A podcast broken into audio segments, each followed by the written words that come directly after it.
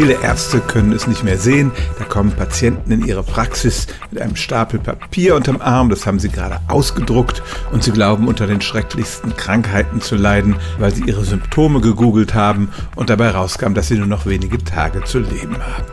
Das aber scheint ein etwas verzerrtes Bild der Wirklichkeit zu sein. Natürlich gibt es Hypochonder, neuerdings nennt man sie auch Cyberchonder, die bei jedem Zipperlein sofort das Schlimmste vermuten.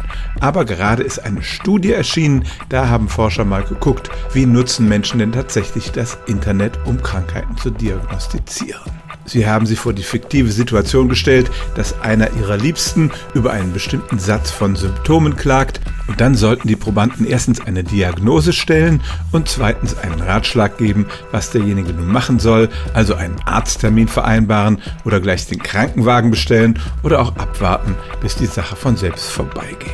Die eine Hälfte der Probanden sollte das ohne Zusatzinformationen tun, die andere durfte sich Rat bei Dr. Google holen. Die Krankheiten, die es da zu diagnostizieren galt, reichten von einer harmlosen Virusinfektion bis zu Herzinfarkten und Schlaganfällen. Und was kam dabei heraus? Tatsächlich half das Internet bei der Diagnose. Die Zahl der korrekten Diagnosen verbesserte sich um ein paar Prozentpunkte. Was die Triage angeht, also die Entscheidung, was man nun mit dem Patienten machen soll, änderte sich nicht viel, da war die Zahl der korrekten Entscheidungen in beiden Gruppen gleich.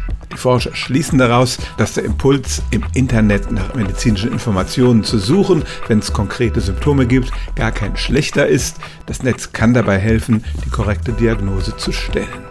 Und natürlich wird es immer Menschen geben, die schon bei harmlosen Symptomen das Schlimmste annehmen, mit Internet oder ohne. Stellen auch Sie Ihre alltäglichste Frage unter stimmtz.radio1.de.